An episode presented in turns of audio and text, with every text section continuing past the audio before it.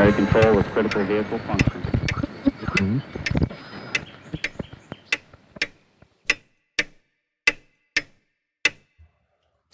Herzlich willkommen zur sechsten Episode von Zukunft denken. Mein Name ist Alexander Schatten und ich freue mich, dass Sie mir heute wieder zuhören. Das heutige Thema ist ganz breit gedacht, was ist Wissenschaft? Die Frage ist erstaunlich schwierig zu beantworten. Es gibt viele Aspekte, was Wissenschaft ausmacht, was Wissenschaft charakterisiert, was als wissenschaftlich gilt und was als nicht wissenschaftlich gilt. Daher werde ich es gar nicht versuchen, heute eine Definition zu besprechen oder eine Definition zu bringen, sondern sagen wir so, ich werde mich der Frage aus dem Hinterhalt nähern und wir werden das Ziel von mehreren Seiten angreifen. Und da eine Episode zur Klärung der Frage ohne dies nicht reicht, möchte ich einmal an einer bestimmten Stelle beginnen. Als Basis von empirischen Wissenschaften, also üblicherweise den Naturwissenschaften, gelten Experimente, Daten und messbare Fakten. Beginnen wir mal an dieser Stelle. In dieser Episode möchte ich mich aber nicht nur mit Daten und der Bedeutung von Daten für die Wissenschaft auseinandersetzen, sondern etwas konkreter auch mit der Frage, wie helfen uns Daten und datenbasierte Wissenschaft in der Entscheidungsfindung. Das ist letztendlich eine sehr wesentliche Frage auch für unsere Zukunft und wir wollen uns nicht alleine in der Theorie verlieren.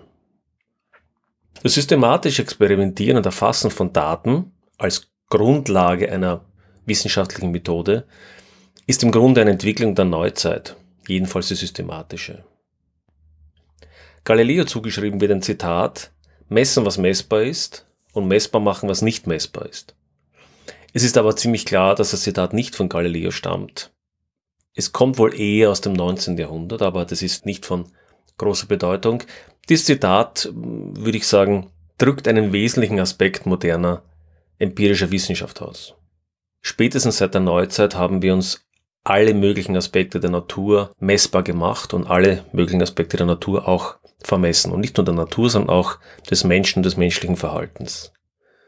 Wir haben alle möglichen Sensoren, Maschinen, Messgeräte gebaut, um diese Messbarkeit und diese Messungen voranzutreiben. Es gab natürlich in der Geschichte der Menschheit immer wieder Gelehrte, die empirisch gearbeitet haben. Man könnte aus der griechischen Antike Hippokrates nennen. Hippokrates beispielsweise war einer der ersten, der durch systematische Beobachtungen und durch systematische Aufzeichnungen, die zum Teil erhalten sind, den unterschiedlichen Verlauf des Malariafiebers erkannt hat und dadurch von anderen Erkrankungen, von anderen Fieberarten unterscheiden konnte und das auch entsprechend dargelegt hat. Er beschreibt das periodische Fieber ebenso wie die Erkenntnis, dass Malaria augenscheinlich in einem Zusammenhang mit stehenden Wasserflächen sind.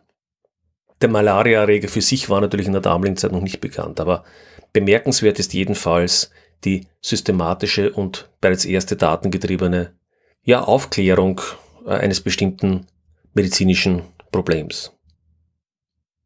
Wenn wir etwas näher zur Neuzeit kommen, stellen wir aber fest, dass solche systematischen, empirischen Vorgehensweisen bis in die Neuzeit hinein eher der Seltenheit angehören. Vielleicht ein Beispiel aus dem Mittelalter, aus dem Jahr 1347. Im Jahr 1347 begann sich ausgehend von China und Asien eine Pandemie in Richtung Europa auszubreiten. Die Pest. Oder auch schwarzer Tod genannt. Bis ins Jahr 1351 war nahezu ganz Mitteleuropa, Nordafrika, Skandinavien sowie Teile Russlands betroffen. Es war eine Erkrankung, deren Auswirkungen alles bisher Gekannte in den Schatten gestellt hat. In diesen fünf Jahren starben etwa ein Drittel der Bevölkerung Europas. 25 Millionen Menschen. Und diese Auswirkungen sind natürlich nicht nur menschlich dramatisch, sie hatten natürlich auch verwüstende, verheerende Effekte auf die Wirtschaft und auf die Gesellschaft. Es mangelt an allem, Arbeitskräften, Nahrung, Gütern aller Art. Also eine Katastrophe biblischen Ausmaßes. Naturgemäß hat man auch damals schon nach Gründen gesucht. So hat etwa der französische König Philipp VI. die führenden Pariser Ärzte beauftragt, eine Erklärung für diese Seuche zu finden. Er erhält folgenden Bericht. Die drei Planeten Saturn, Jupiter und Mars haben sich am 20. März 1345 in einer besonderen astrologischen Konstellation befunden. Jupiter, ein feuchter und heißer Planet, hat heiße Dämpfe von der Erde aufgesaugt. Als wäre dies noch nicht schlimm genug, so hat der trockene und wie festgestellt wird, übelwollende Planet Mars diese Dämpfe entzündet. Auch ist eine seltene retrograde, also aus Sicht der Erde rückwärts gerichtete, Bewegung des Mars beobachtet worden. All dies hätte letztlich zur Folge gehabt, dass Todesnebel in Form starker Winde auf die Erde getroffen sind und eben diese Pest verursacht haben. Ich habe mich ein wenig mit diesem Text aus dem Mittelalter beschäftigt und ich muss sagen, für meine Ohren ist das alles etwas verworren. Vielleicht habe ich auch Schwierigkeiten mit der mittelalterlichen Astrologie und Mythologie, aber ich glaube, es ist reichlich offensichtlich, dass eine solche Erklärung kaum modernen Standards genügt und letztendlich auch sehr wenig zur Klärung des Problems beigetragen hat, was ja noch viel wichtiger ist. Was aber noch schlimmer ist, nicht nur wurden mystische, mythische Erklärungen herangezogen, dieser Mangel an vernünftigen Erklärungsversuchen und Vorgehensweisen, um das Problem zu lösen, hat letztlich auch zu einer irrationalen Suche nach Schuldigen geführt. Schon damals war Antisemitismus in Europa verbreitet und in weiterer Folge hat es zu der Behauptung geführt, Juden hätten Brunnen vergiftet und wären somit die Verursacher der Pest. Als hätte die Seuche nicht schon genug Opfer gefordert, werden nun auch noch viele unschuldige Juden am Scheiterhaufen oder gar in ihren Häusern verbrannt. Verlassen wir das Mittelalter und gehen wir rund 500 Jahre in die Zukunft. Ich möchte anhand von zwei sehr eindrucksvollen Persönlichkeiten oder jedenfalls Persönlichkeiten, die mich sehr beeindruckt haben, darlegen, wie Schritte hin zu einer modernen, daten- und faktengetriebenen und systematisch recherchierenden Wissenschaft gegangen wurden. Beide Personen stammen aus dem London des 19. Jahrhunderts. Die eine Person ist wahrscheinlich vielen von Ihnen bekannt. Beim anderen, fürchte ich, kennen Sie den Namen, aber in einem anderen Kontext. Die erste Person ist Florence Nightingale, die bekannte Krankenschwester aus dem Krimkrieg, bekannt auch unter dem Slogan The Lady with the Lamp, die Dame mit der Lampe, die auf einem charakteristischen Bild als solche dargestellt wurde, wie sie die verwundeten Soldaten des Krimkriegs in der Nacht mit einer Lampe ausgestattet besucht und äh, nach ihrem Befinden sich erkundigt. Die zweite Person ist Jon Snow. Und meine Befürchtung ist, dass Jon Snow vielleicht heute eher aus Game of Thrones bekannt ist. Aber Game of Thrones ist nicht das Thema der heutigen Episode, sondern Jon Snow ist einer der bekanntesten Ärzte des 19. Jahrhunderts gewesen. Beginnen wir mit Florence Nightingale. Wie ich schon erwähnt habe, war Florence Nightingale eine hingebungsvolle Krankenschwester. Sie hat unter anderem im Krimkrieg in den Lazaretten des britischen Militärs die Verwundeten gepflegt. Und so kümmert sich auch das Nightingale Museum in London hauptsächlich um diesen Aspekt ihres Lebens. Das finde ich eigentlich schade, denn neben diesen bekannten Seiten Nightingales war sie auch eine Frau mit äußerst scharfem Verstand und methodischem Vorgehen. Sie hat sich auch nicht davon beeindrucken lassen, dass es als Frau in der damaligen Zeit sehr schwer hatte, mit ihren Ideen durchzudringen. Sie kann heute mit Fug und Recht als Statistikerin oder wie wir vielleicht heute moderner sagen würden, als Data Scientist bezeichnet werden. So hat sie erkannt, dass Zahlen nicht nur für Berichte nach London wichtig sind, sondern dass diese ganz konkret Leben retten können.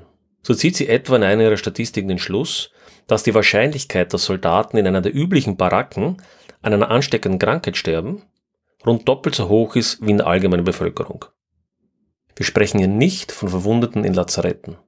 Wir sprechen vielmehr von Soldaten in normalen Unterkünften, in Baracken eben. Sie schreibt, 1500 gute Soldaten werden durch diese mangelhafte Unterbringung so sicher getötet, als würde man sie in einer Reihe aufstellen und erschießen. Zitat Ende. Aber auch ihre Analysen der Lazarette in der Türkei während des Krimkriegs legen Missstände aller Art offen. Nach ihren Reformen war die Zahl der Todesfälle in den Spitälern der Türkei kaum mehr höher als in England. Eine bemerkenswerte Leistung. Dabei wurde sie stark vom britischen Statistiker William Farr beeinflusst. Und er hat sie auch in ihrer Arbeit bestärkt. So forderte sie auf, Zitat, wir wollen keine Eindrücke und Vermutungen, wir wollen Fakten. Zitat Ende. Sie erkannte aber sehr weitsichtig auch, dass nackte Zahlen, Kolonnen von Zahlen, von Fakten oft wenig Aussagekraft haben. Mit derartigen Datenfriedhöfen, wie man es vielleicht heute bezeichnen würde, hat man Schwierigkeiten zu argumentieren und Menschen zu überzeugen. Sie hat also nicht nur Statistik betrieben, Daten gesammelt, systematische Aufzeichnungen gemacht, sondern sie hat auch diese visualisiert. So gibt es beispielsweise sogenannte Polardiagramme. In den Show Notes finden Sie einen Link bzw. ein Bild dazu. So hat sie sogenannte Polardiagramme erstellt, die die Todesursachen der Soldaten im Krimkrieg visualisieren. Dabei etwa in Blau vermeidbare Infektionen, Rot Verwundungen und Schwarz andere Ursachen. Ihre sogenannten Kuchendiagramme werden bis heute in wissenschaftsgeschichtlichen Arbeiten gerne zitiert. Zusammenfassend möchte ich sagen, so wichtig ihre Leistung als Krankenschwester natürlich gewesen ist, ihr analytischer statistischer Geist und ihre methodische Vorgehensweise hat vermutlich mehr Soldaten das Leben gerettet als ihre Tätigkeit als Krankenpflegerin. Kommen wir zu einem Zeitgenossen von Florence Nightingale, den von mir schon genannten Dr. John Snow, und gehen wir ins Jahr 1854. Die hygienische Situation in London war zu dieser Zeit alles andere als äh, mit modernen Maßstäben messbar. Der Ausbruch von Seuchen, Erkrankungen aller Art in den zum Teil sehr widrigen Lebensumständen und Slums war daher fast eine Alltäglichkeit. Dieser Dr. John Snow war einerseits Arzt, aber auch Gesundheitsbeamter in London und steht im Jahr 1854 einer schwierigen Situation gegenüber. Im Stadtteil Soho, genauer gesagt nach Broad Street, werden erste Opfer gemeldet, die offenbar an Cholera erkrankt sind. Eine größere Epidemie wird befürchtet. Auch 500 Jahre nach der Pest gibt es immer noch keine genauere Vorstellung oder keine bessere Theorie, wie Krankheiten wie die Cholera entstehen und übertragen werden. Nach wie vor herrschen Theorien und Meinungen vor, die mit der Realität nicht viel zu tun haben. So wird über die Cholera vermutet, dass sie durch schlechte Luft, über üble Gerüche verbreitet wird. Diese werden auch Miasmen genannt. Und dies beeinflusst natürlich auch in negativer Weise die Behandlung der Kranken, aber natürlich auch den Umgang mit diesen Seuchen. Sorgfältige Analysen, kontrollierte medizinische Studien und gründliche Beobachtungen und Dokumentationen dieser Beobachtungen sind noch eher eine Seltenheit. Nicht so bei John Snow. Er ist ein analytischer Denker, ein sorgfältiger Experimentator und ein guter Arzt und äußert schon 1849 Zweifel an der Miasmentheorie. Beim Ausbruch der Cholera 1854 zeigt er sein Talent. Er beginnt zunächst, alle verfügbaren Daten und Berichte zu sammeln. Dabei hilft ihm ein lokaler Pfarrer, Henry Whitehead. Sie besuchen die betroffene Nachbarschaft, stellen fest, wo Erkrankungen auftreten und wo Verstorbene Wasser beziehen. Und was nun wesentlich ist, er fertigt eine Karte an. Diese Karte finden Sie auch in den Show Notes. In dieser Karte sieht man die Umgebung Sohos, im Besonderen der Broad Street. John Snow hat in dieser Karte die Erkrankungen eingetragen sowie die Brunnen Umgebung. Betrachtet man diese Karte genauer, so stellt man fest, dass die meisten Erkrankungen in der Nähe eines bestimmten Brunnens auftreten. In seiner Funktion als Gesundheitsbeamter lässt er kurzerhand den Hahn dieser Pumpe entfernen. Mit dieser Maßnahme gelingt es John Snow, diese Cholera-Epidemie zu stoppen. John Snow gilt übrigens bis heute als einer der Begründer der Epidemiologie. Er ist übrigens auch ein Zeitgenosse der bedeutenden Wissenschaftler Robert Koch und Louis Pasteur, die etwas später im 19. Jahrhundert die Grundlagen moderner Bakteriologie legen und damit letztendlich auch die wissenschaftliche Begründung der Erreger der Cholera darstellen. John Snow war dieses Detail zu diesem Zeitpunkt noch nicht bekannt.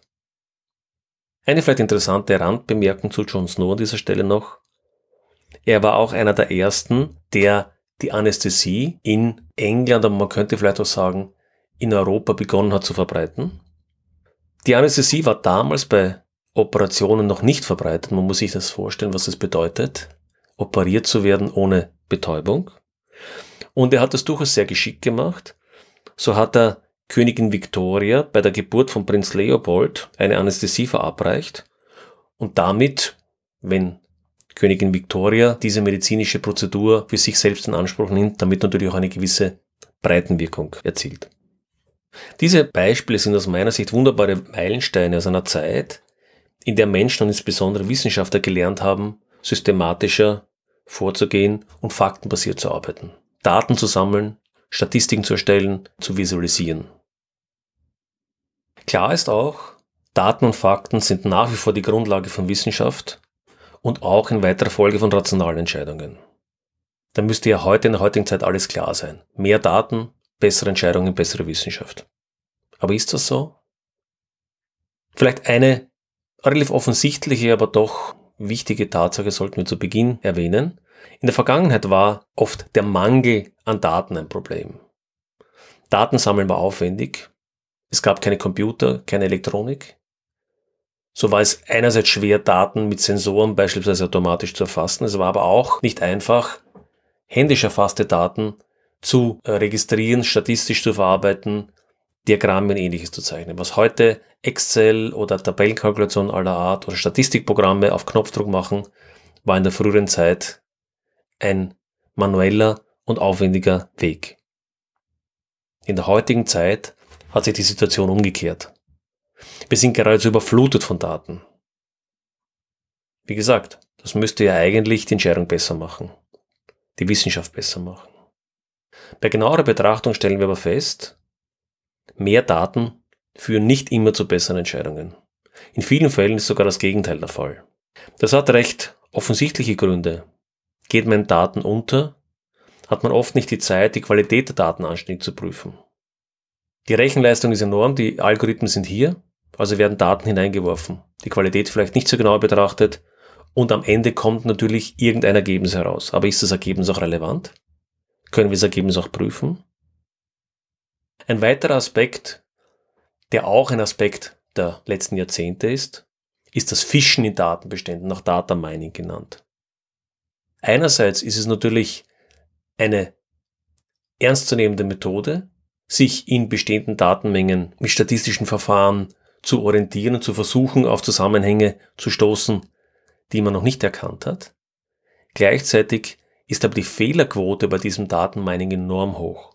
Hat man hinreichend viele Variable und hinreichend große Datenmengen, findet man in der Regel immer irgendeinen Zusammenhang und häufig einen zufälligen. Erkenntnisse aus dem Datamining heraus müssen also mit großer Vorsicht gezogen werden und erfordern erhebliches Fachwissen und kritisches Denken. Wir sehen auch in zahlreichen Beispielen, dass ein Mehr an Daten und ein Mehr an Daten, das Experten zur Verfügung gestellt werden, nicht immer die Entscheidungsqualität verbessern. So gibt es einen recht umfangreichen Bericht über Ärzte in US-Spitälern. In US-Spitälern wurden zahlreiche IT-Systeme etabliert, die alle möglichen Messwerte von Patienten, statistische Daten von Patienten erfasst haben und entsprechend Ärzten und Pflegekräften hier mit Warnungen auf Displays und ähnlichen vor Problemen oder vor möglichen Fehlern gewarnt haben. Man hat allerdings den Fehler gemacht, die Ärzte und äh, die Pflegekräfte mit solchen Warnungen zu überfluten, was dazu geführt hat, dass letztendlich die Entscheidungsqualität gesunken ist. Warum? Weil die entsprechenden Ärzte und Pflegekräfte diese Meldungen zunehmend ignoriert haben. Ein Klassiker, den wir alle von Warnungen, von Apps, Security-Warnungen und ähnlichen Dingen kennen, die man dann einfach wegklickt, weil man sie nicht genau versteht und eigentlich auch äh, genug hat von diesen zahlreichen Meldungen, die man bekommt. Ein weiterer Aspekt, der in der heutigen Zeit sehr wichtig ist, Daten stammen, und das ist eine zwangsläufige Logik, immer aus der Vergangenheit. Wenn wir nun aus Daten Schlüsse ziehen, die die Zukunft betreffen, hängt es sehr davon ab, von welchem System wir sprechen. Handelt es sich um ein System, das sich in der Zukunft mit großer Wahrscheinlichkeit ähnlich verhält wie in der Vergangenheit, dann ist ein Schluss von diesen Daten aus der Vergangenheit auf die Zukunft in vielen Fällen sinnvoll möglich. Gerade aber in den komplexen Systemen, mit denen wir es heute zu tun haben, denken wir an das Finanzsystem, denken wir an Ökosysteme, ist es häufig so, dass sich die zukünftigen Zustände nur bedingt aus den vergangenen Zuständen ableiten lassen. Das heißt, wendet man entsprechende Verfahren, beispielsweise Risikomanagement auf Daten der Vergangenheit an, um zukünftige Ereignisse vorhersagen oder zumindest abschätzen zu können, kann man häufig einem deutlichen Irrtum unterliegen. Und so beschreibt auch der deutsche Psychologe Gerd Gigerenzer die Fälle, in denen Big Data, künstliche Intelligenz zu sehr sinnvollen Anwendungen kommen kann und in welchen Fällen diese eher zu irreführenden Ergebnissen kommen und wo oftmals einfache Heuristiken, also einfache Faustregeln oder Reduktion auf wenige Kriterien zu besseren Ergebnissen führen. Gute Erfolge erzielt man in der Regel dann, wenn klare Rahmenbedingungen gegeben sind, die Zukunft der Vergangenheit sehr ähnlich ist, das habe ich gerade schon erwähnt, es eine gute Datenqualität gibt. Und damit sehen wir auch, wo KI-Systeme oder Big Data-Ansätze häufig gute Ergebnisse bringen. Bei Spielen beispielsweise, Schach, Go. Die Rahmenbedingungen sind klar, die Regeln ändern sich nicht während des Spiels. Die Zukunft ist der Vergangenheit ähnlich. Ich kann mir vergangene Spiele ansehen und die Spiele in der Zukunft werden den Spielen der Vergangenheit in weiten Bereichen ähneln. Es gibt gute Datenqualität. Ich kann gute Aufzeichnungen von, von Spielen der Vergangenheit heranziehen. Oder nehmen wir die automatische Übersetzung, die tatsächlich stetig besser wird. Auch hier können wir durchaus aus menschlichen Übersetzungen heraus oder aus Dokumenten, die in verschiedenen Sprachen vorliegen, auf sehr gute Datenqualität zurückblicken. Auch hier gilt, die Vergangenheit und die Zukunft sind einander ziemlich ähnlich. Natürlich verändern sich Sprachen über die Zeit, aber nicht in einem Intervall von Wochen oder Monaten oder gar Jahren. Das heißt, wir können aus den Daten der Vergangenheit relativ gut lernen und entsprechend auf die Verwendung in der Zukunft schließen. In zahlreichen Bereichen aber, und gerade auch in Bereichen, die für unsere Zukunft sehr kritisch sind, gelten diese Bedingungen nicht. Wir haben dort eine schlechte oder unklare Datenqualität. Wir haben es mit komplexen Systemen zu tun. Und mit dem gesamten Thema der komplexen Systeme werden wir uns noch ausführlich in späteren Episoden beschäftigen, denn komplexe Systeme zeichnen sich dadurch aus, dass sie prinzipiell schlecht vorhersagbar sind und dass eine genauere Messung die Vorhersagbarkeit kaum verbessert. Aber dazu werden wir später noch mehr sagen. Aber auch eben in Fällen, wo sich die Zukunft deutlich anders verhält als die Vergangenheit. Und das ist im Besonderen bei Risikomanagement ein großes Problem. Denn hier haben wir häufig die Fälle, im Finanzsystem etwa, dass wir die Risiken der Vergangenheit analysieren, aber die Risiken der Vergangenheit zeigen nun einmal nur solche Risiken, die eingetreten sind. Risiken, die sehr selten eintreten, die aber unter Umständen sehr, sehr große Effekte haben, die auch als Black Swan bezeichnet werden. Auch das werden wir später noch genauer untersuchen. Solche Black Swan-Ereignisse in der Zukunft lassen sich durch die Betrachtung der Vergangenheit oftmals sehr schlecht vorhersagen oder gar nicht vorhersagen. Und diese Ereignisse haben aber dann leider häufig den Effekt, dass sie die Erfolge von langen Zeiten der Vergangenheit zerstören können. Anders gesagt, die finanziellen Gewinne eines Jahrzehnts im Finanzmarkt können durch einen Black Swan ausgelöscht werden. Wir haben das in der Vergangenheit gesehen. Dann haben wir vielleicht einen Aspekt, der vielen Menschen aus der Praxis bekannt ist, den Aspekt der Entscheidungsfindung in gesellschaftlichen Systemen, in Firmen, in politischen Systemen. Auch hier erwähnt Giga Renzer, dass zwar Manager sehr häufig oder auch Politiker sehr häufig Bauchentscheidungen treffen. Was bedeutet Bauchentscheidung? Bauchentscheidung bedeutet im Grunde genommen, dass eine Situation analysiert wird, dass die Person entsprechende Erfahrung hat und dann aus dieser Mischung aus Erfahrung und einer gewissen Analyse der Situation zu einer Erkenntnis kommt.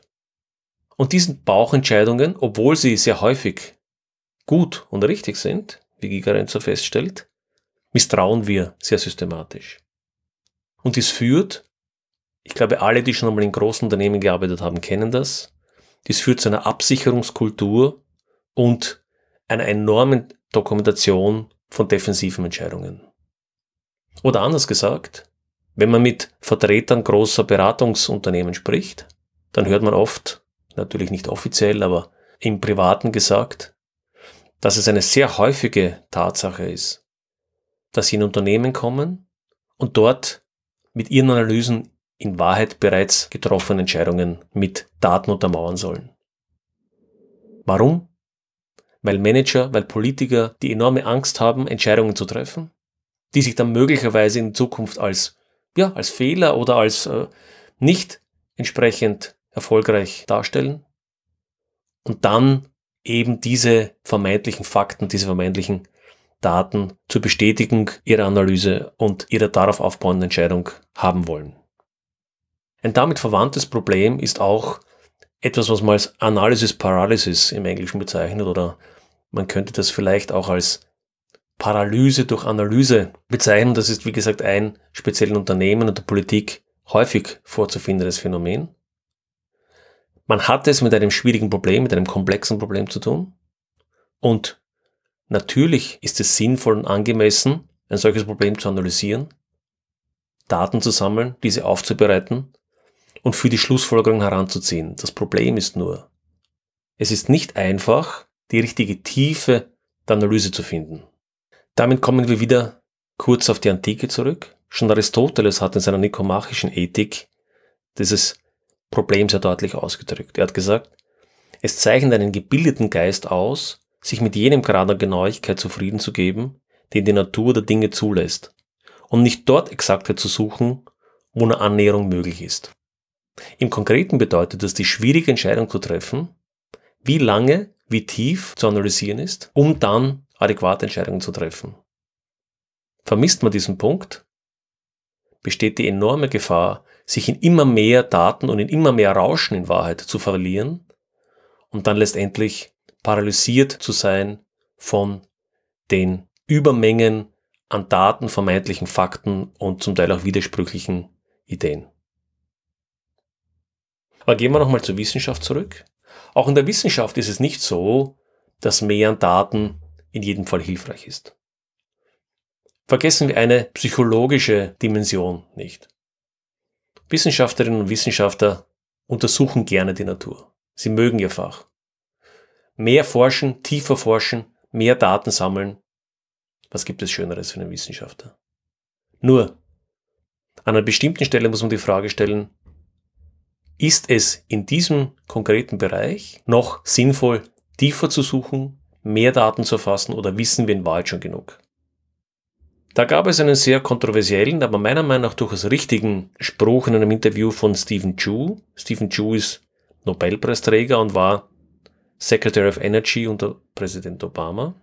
Und er hat sinngemäß gesagt, genug geforscht, was wir brauchen, sind nicht mehr Daten und mehr Information, wir brauchen Lösungen und wir müssen handeln. Also anders ausgedrückt, es macht keinen Sinn, immer mehr Daten zu sammeln, wenn man im Grunde ohne dies schon genau weiß, was Sache ist. Einerseits. Aber andererseits vielleicht nicht bereit ist zu handeln. Und diese ständige neue Suchen nach Daten unter Umständen nur eine Ausflucht ist, ein vielleicht sogar Ablenkungsmanöver, um nicht handeln zu müssen. Das wird dann gern dem Argument verpackt, man wüsste noch nicht genug und es gäbe doch auch kontroversielle Meinungen und das Rauchen Lungenkrebs verursacht, ist vielleicht doch noch nicht ganz so sicher und man müsse noch weiter forschen. Und ob der Klimawandel tatsächlich solche Effekte hätte, müsste noch untersucht werden und man braucht noch weitere Daten. Und ab einem bestimmten Zeitpunkt muss man auch als Wissenschaftler sagen, nein, wir haben hinsichtlich dieses und jenes Problems, zum Beispiel des Rauchens, zum Beispiel des Klimawandels, schlicht genug Daten. Wir wissen, dass wir vor großen Problemen stehen und dass wir handeln müssen. Das heißt, das Handeln darf ab einem bestimmten Zeitpunkt nicht mehr aufgeschoben werden. Es mag sein, dass weiteres Datensammeln sinnvoll ist, um die Handlungen zu verbessern oder um bestimmte Effekte besser zu verstehen. Aber das grundsätzliche Handeln sollte ab einer bestimmten Zeit nicht mehr verzögert werden. Wir werden auf das Thema Klimawandel als Beispiel und auch das Thema, wie über Jahrzehnte das Rauchen verharmlost wurde von der Industrie, auch später noch zurückkommen. Aber zusammengefasst gesagt, Datensammeln kann in solchen Fällen schlicht der Verwirrung und der Ablenkung dienen und nicht der Verbesserung des Verständnisses. Und ein letzter Punkt vielleicht noch, der auch sehr stark von dem deutschen Philosophen Byung-Chul Han angesprochen wird, ist, dass wir in einer Gesellschaft leben, wo ständig ein Mehr an Transparenz gefordert wird. Dieses Mehr an Transparenz bedeutet natürlich operativ gesprochen ein Sammeln von Daten, ein Aufzeichnen von Daten. Jede Diskussion des Politikers soll aufgezeichnet, jede äh, Entscheidung in jedem Detail dokumentiert werden und so weiter. Warum? In Wahrheit, weil wir Vertrauen verloren haben. Wir glauben, dass wir Vertrauen durch Transparenz gut machen können. Ein Irrtum, wie jedenfalls Byung-Chul Han meint. Und er sagt, Zitat, die totale Transparenz zwingt der politischen Kommunikation eine Zeitlichkeit auf, die eine langsame, langfristige Planung unmöglich macht. Es ist nicht mehr möglich, Dinge reifen zu lassen. Die Zukunft ist nicht die Zeitlichkeit der Transparenz. Die Transparenz ist von Präsenz und Präsenz beherrscht. Zitat Ende. Also kurz gesagt, ständig in der Auslage zu stehen, das heißt ständig beobachtet, ständig aufgezeichnet zu werden, hilft in vielen Fällen nicht, Entscheidungen in der notwendigen Geschwindigkeit und in den notwendigen, auch privaten Gesprächen reifen zu lassen. Auch ein ganz wesentliches Thema für die Entscheidungsfindung der Zukunft.